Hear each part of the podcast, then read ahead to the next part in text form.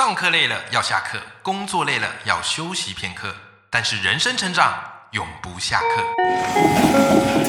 嗨，欢迎来到 Life 不下课，我是欧阳立中，每天陪你学习练功，一起玩出你我的理想生活。Hello，欢迎大家收听 Life 不下课，我是欧阳立中。今天我们的斜杠通识课非常非常的特别，好，因为我们要邀请到我认为是一个。非常厉害的国文老师，各位回想你的学生时代，很多人都觉得一听到国文眉头深锁，好就觉得哎呀，国文课好无聊啊！老师为什么要学古文呢？这份心情我非常懂，因为过去我曾经也是国文老师，我常常都戏称呐，国文老师很像什么？国文老师很像通灵少女。好不好？通灵少女，为什么呢？因为古人已经过世了，我们要把古人的魂魄跟精神接引到现在的这个学生面前。所以你可以看到这个国文课啊，常见的奇景就是老师在台上讲的掏心掏肺，学生在下面睡得狼心狗肺 啊，这是国文课我们非常常见的奇景。所以后来以我自己当老师就讲，就是我实在是受不了，所以后来我就开始去搞一些有的没有的活动啊、课程啊。那有些有 follow 我的朋友也知道，我的漂移的起跑线以及就怕平庸成为人生的注解，好，就是把我的创意教学结合在国文里面。那你知道吗？其实我在做这件事情的时候，难免呐，有时候真的会没有灵感，好不好？有时候真的你做到突然没有灵感，所以这时候我就必须向外哈去寻找很多的灵感，去跟很多厉害的高手学习。结果就在这时候，就这么神奇，我在粉丝专业哈，就是脸书的粉专，看到一个粉专叫做杨梅老师的追剧国文课，哎呦！我就很好奇啦，杨梅老师的追剧国文课，难道他也是国文老师？然后把追剧结合在一起吗？然后我就开始看，各位你知道吗？不看就算了，可是一看就真的会像是在追剧一样，一则一则不断的往下看。讲到《出师表》，哇，杨梅老师把它结合到非常轰动的这个军师联盟。讲到《庄子》。哇，杨梅老师把它结合到学生最喜欢的这个动漫《晋级的巨人》哇，所以我越读越赞叹，越觉得说哇，这个老师一来不但接地气，二来他怎么有办法把这些动漫跟电影、戏剧完美的跟国文融合在一起？所以我就决定，我一定要来找杨梅老师，好，请他来上我们的节目，好好来怎么样嘞？好，请他来跟大家分享。他是怎么做到的？好的，让我们欢迎杨梅老师。李忠哥好，然后各位听众好，大家好，我是杨梅。哎，杨梅老师，谢谢你今天愿意来我们的这个节目。是我要谢谢李忠哥邀请。哎，你叫我哥好快哦，但我觉得蛮亲切的。好好好，没问题，没问题哈。好，那杨梅老师就是出了一本书，我跟听众朋友介绍一下，叫做《上一堂人生国文课》。对，国文我觉得应该真的算是学生时代这个又爱又恨的科。科目对吧？嗯，可能很多时候恨比较多吧，比较多。OK，好，的确的确，因为一想到什么要背注释啊，或者在古文都觉得跟自己无关。但我觉得杨梅老师很神奇哦，就是他也。意识到学生可能没那么喜欢国文，然后再加上一些社会氛围，就觉得哎呀，国文为什么还要学这些八股的古文？所以杨梅老师他开始试着去做改变。那我自己在读上一堂人生国文课，我觉得这本书值得你至少读三遍，真的值得。这本书是你要读到三遍之后，你会感受到那种茶香的。这个余韵跟回甘的感觉，好。那我自己在读这本书，就杨梅老师，坦白来讲，我在读你这本书，我在看到你的那个一开始的自序前言，哇，我就觉得非常非常的感动，而且超级有共鸣的。你在对你在自序里提到哈，就是其实《灌篮高手》是唯一让你这个疯狂的运动漫画，而且呢。打动你的还不只是这个《灌篮高手》的故事啊！讲到《灌篮高手》，应该唤起很多人这个。共鸣的共鸣，对不对？一个世代的共鸣是，而且更惊喜的是，《灌篮高手》哎，要出电影版了，今年要出电影版了，对不对？是不是很多的听众朋友都跟我们一样是屏息以待？没错，屏息等那么多年，对，等那么多，终于啊，哈，终于等到了。那我觉得蛮特别，就是杨梅老师这边特别提到，就是我们自己在看《灌篮高手》，就会觉得哇，这个剧情很好看，呃，很动人。可是杨梅老师注意到了井上雄彦，他最后就是这个《灌篮高手》作者，好，他最后一个后记。对不对？好，所以我想请杨梅老师来跟我们听众朋友分享一下井上雄彦的他在画完《高灌篮高手》有一段后记是怎么带给你日后对于国文教学的启发呢？我觉得说启发应该说共鸣，就是在隔了这么多年以后然后我都教书到第十年的时候，有一次又心血来潮，又把《灌篮高手》重新再看了一次。是是对，结果看到后记的时候，我突然爆哭。啊之前后记到底写了什么？对，之前哭大概都是哭在三王啊，然后三王工业个那边我是永不放弃的男人三井寿啊这种地方。对，结果那一天我看到突然流眼泪是在后记，嗯因为其实井上雄有提到，他刚开始要画这个题材的时候，日本的篮坛根本不盛行，日本的国球一直是棒球跟足球。对，所以他篮球根本没有什么好这个。受众很少，嗯所以当编辑一直在提醒说你要不要换主题，然后嗯井上就是凭着他的热爱，就是坚持画下去。所以是他自己选择想画这个对，主题。可是画着画着，到最后，当整个《灌篮高手》完成的时候，它也引发了一整个日本篮坛的风潮。哇哦，一部漫画可以改变到一个运动的兴起，在一个国家兴起，这真的非常的惊人。是，所以其实当时井上雄也说到说，他就是凭着这样的热爱，他就很喜欢这个东西，他想把它推推广出去。嗯他画这个故事，嗯，然后画着画着，结果到最后，只要他说他说只要有一个读者给他来信写说，因为你我喜欢上篮球，嗯，他就觉得他有动力继续下去。哇哦，对，那当时我看到这句话的时候，我真的突然好感动，就很想流眼泪。是是其实那时候真的忍不住就眼泪就流下来。你本身爱打篮球吗？不的不是，对我是个严重的体育白痴。所以你说你会流眼泪，一定因为你不是喜欢打篮球的嘛对？所以就是一定有某个点是有连接过去，厉害的？是井上一个我像我真的是严重的体育白痴。其实我虽然我长得高，然后我高中还被带抓去打班级的投篮，对，然后可是他下场就发现这个人不堪用，然后到后来我们队长就跟我说，你就负责卖高在下面 假装威吓吓唬一下，因为我会把球传到敌方手上之类的。对，所以你会去打我，我我唯一会打理由真的就是因为我想离山井或流川近一点，哦就是一种偶像球崇拜这样心。啊，所以你那时候真的因为这部漫画有稍微比较稍微去玩一下唯一搞得懂规则的也是篮球，因为哎因为《灌篮高手》是一部非常详细，它真的作者是认真的画一部运动漫画，而不是运动格斗漫画。因为我们都知道很多漫画都后来格快变格斗漫画，对，还有超能力篮对球，对？没错。所以其实整个看完，我对那个规则什么，我就觉得它是一个入门。对，对所以在那之后，我唯一看得懂的球类运动，其实真的就篮球。哦这真的非很不好很不好意思说的，就是我就是严重的一个 对。哎、可是我觉得这样子真的，《灌篮高手》他也成功了。，对。他可以让一个你完全不喜欢打篮球的人愿意为此去尝试。没错，所以我那时候我就觉得，对，这也是我想要尝试的东西。哎，是就是是，我觉得《灌篮高手》它很好的证明一件事，是你有一个好的故事，对，你就可以吸引那种路人甲乙丙，是哪怕他本根本对这个领域本来没兴趣，他可能会因为想听你这个故事，然后被吸引进来。嗯所以其实他第一个给我感觉是，你用对方法的话，对。那个再冷门的东西都是有办法推广哎、。你看最近不是有一部这个电影叫那个《捍卫战士》哎对独行侠。哦，汤姆赛，对不对？你看哇，是这个什么回违三十年有办法推出续作？哎，当年那个《捍卫战士》一推出，一堆人跑去报考军校，对哎，没错。然后我第二集看完，我也觉得，嗯，我好想开飞机，所以我明明明连车都不是很会开。哎，我觉得你很容易入戏哦。对我非常容易入戏，所以才会追剧成这个样子。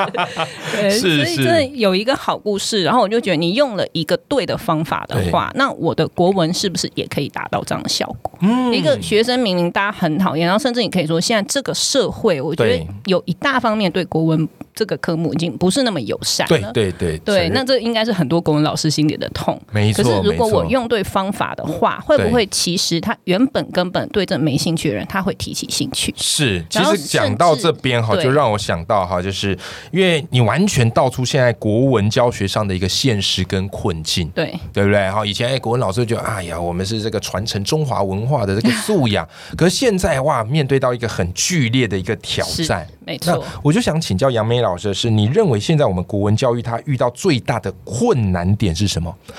嗯，而你为什么会选择用追剧这个事情去做突破呢？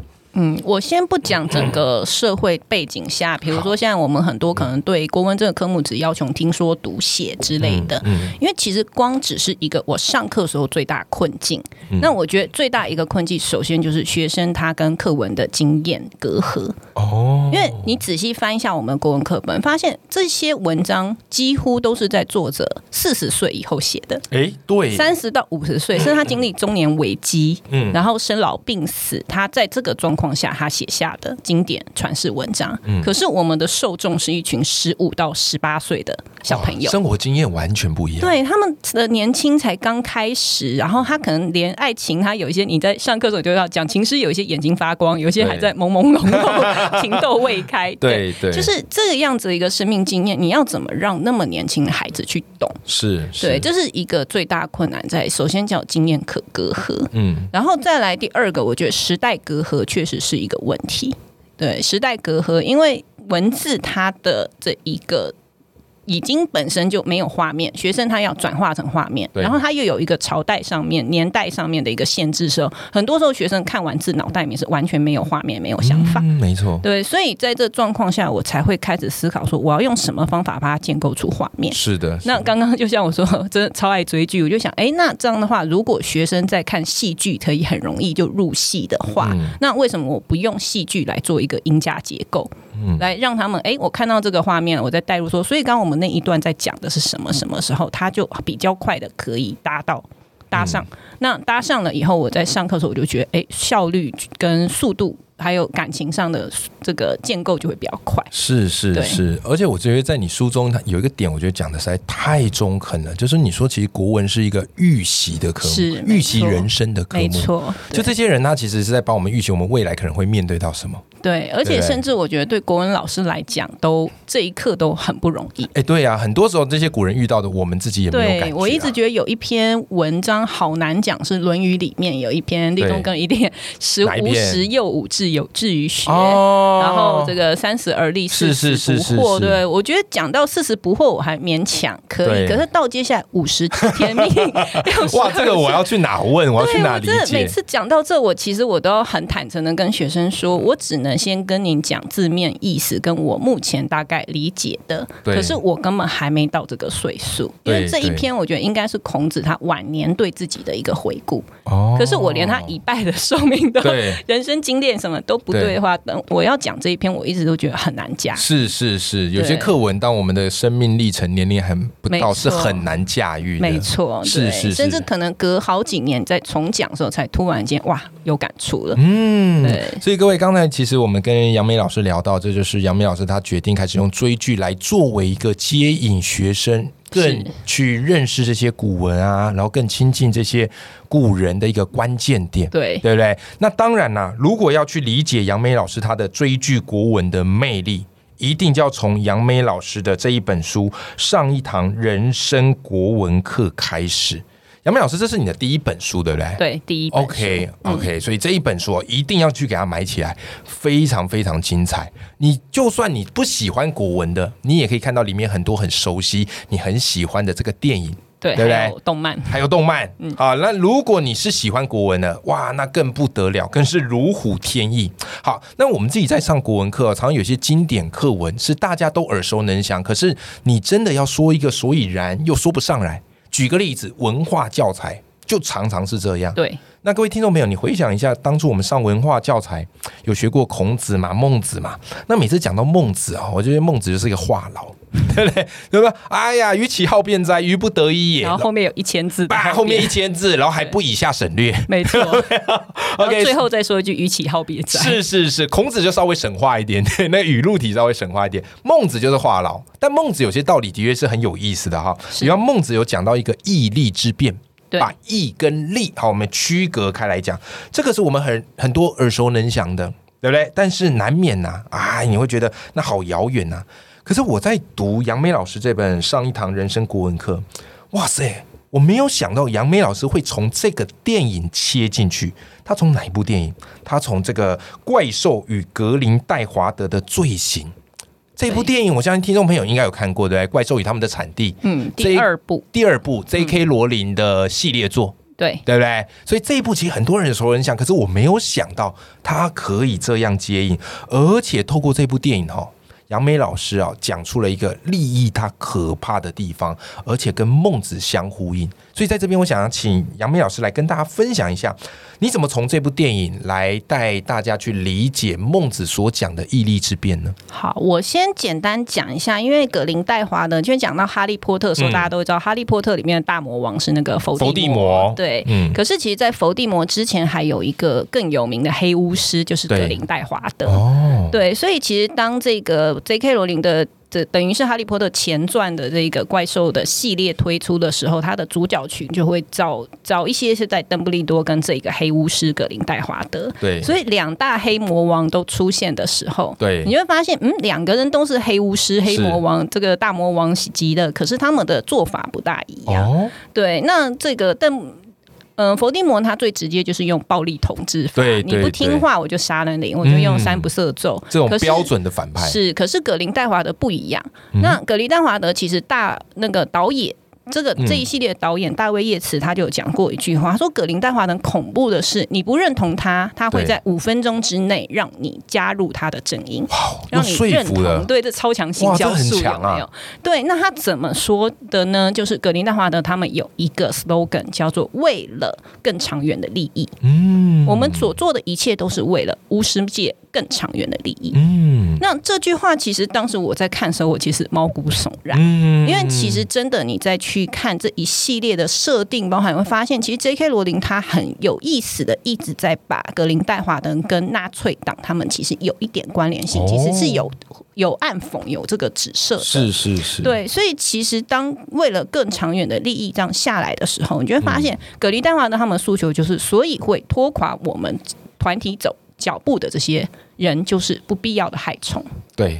对，我们是可以把它消除掉的，是只要今天是为了多数的利益哦。所以今天这一件事情，我觉得很恐怖的，就是当我们今天如果是利益既得者的时候，那其实我们有一个很有名的问题嘛，两难问题，就那个电车火车问题，对不对？两个轨道，然后如果你碾死五个人，你可以救一台车上的人的性命，对。然后你要要不要做？对。那这个问题，我当时问学生的时候，学生很多都说好做。嗯，对，按啊，就按下那个按钮，对对，然后甚至那个问题还有在变奏摆的，比如说只有一个小孩在那个轨道上，你碾死他，你可以救一台，然后那个小孩还是一个嗯生长者，对，他是故意设定设定这个样子，然后你会发现学生很多也会说嗯碾，对，可是接下来第三道问题是这个人你要亲手把他推下去，哇哦，对，前面你都只是按个钮，对，但他第三个问题是你亲手把他推下去，你可以救一台车的人。可是听到亲手时候，学生突然就都犹豫了。哦，所以其实从这边，我那时候我其实带学生引领是没错。我们说为了我们大众的利益，对我做的好像出发点，可是你不敢让自己的手沾上了线，然后我可以闭着眼睛让政策。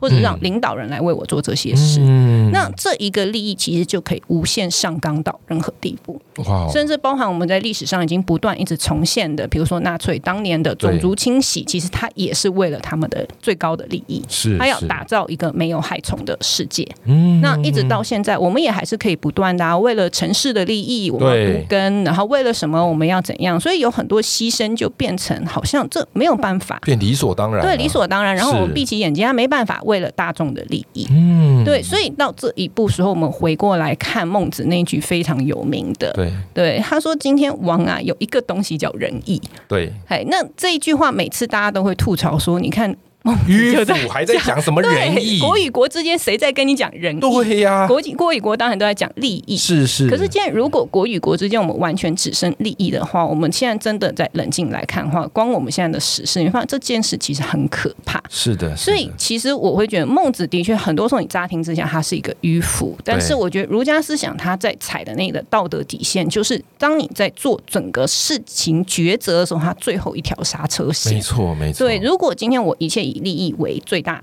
倾向的话，那真的我们可以排除掉一大堆我们觉得会拖垮整个团队倾向的人。可是我今天就问一个，那我自己，比如说我是个云朵白痴，对我会不会也是一个拖垮人类进步的？哦，对，我们可以这样无限的讨论下去的话，那我们再回过来看。所以当时我带孩子们在读这一篇时候，那其实。孟孔子也有一句话：“这个防于利而行多怨。你让一切都以利益为最大目标去走的话，其实很多时候你在招致怨恨。对对对，所以是不是有一个东西？那我就在想说，这个仁义会不会，比如说它是一个底线？对，它可以是一个公民素养。是是，对，然后它是一个到最后，我们甚至并反过来检视被牺牲掉的弱势团体。哎，其实我很喜欢你刚刚所说的那个，其实孟子的那一句话是一个刹刹车线。对，这个这个点很重要。有时候我们自己在教国文，就会觉得，哎呀，这个我们自己养起来都觉得有点迂腐啊，或者这个不是从小都到大都念的。可是我觉得你很厉害，是你透过影剧，那影剧它有故事的脉络，那学生沉浸其中之后，这时候再拿这些经典的话来做点缀。反而更能够让他有一些不同的理解跟启发。而且当时其实我带学生看，就是我真的去有参观纳粹集中营的时候的一些照片。哦，那他们又更更加的有感所以当全班真的看到我们后来讲的话，有一些我看到有些孩子眼眶已经红了，因为我就带他们回过来看这段历史。是，然后那我们再来思考说，一个国家如果所有政策我只以利益，而我不去考虑到公平正义或者是弱势团体的话，它最恐怖会发展到什么地步？所以各位，你有没有看到杨梅老师追剧国文课的魅力？就是我觉得这个在杨梅老师课堂上落泪或大笑已经是日常的风景。他太会用影剧去做一个结合跟切入。对，那今天这一集我们只是一个牛刀小试一下，好不好？更多精彩的内容，你一定要去买杨梅老师的这本书，叫做《上一堂人生的国文课》。今天非常谢谢杨梅老师，嗯，谢谢立忠哥。好，那我们这一集就到这边喽，拜拜，拜拜，大家拜拜。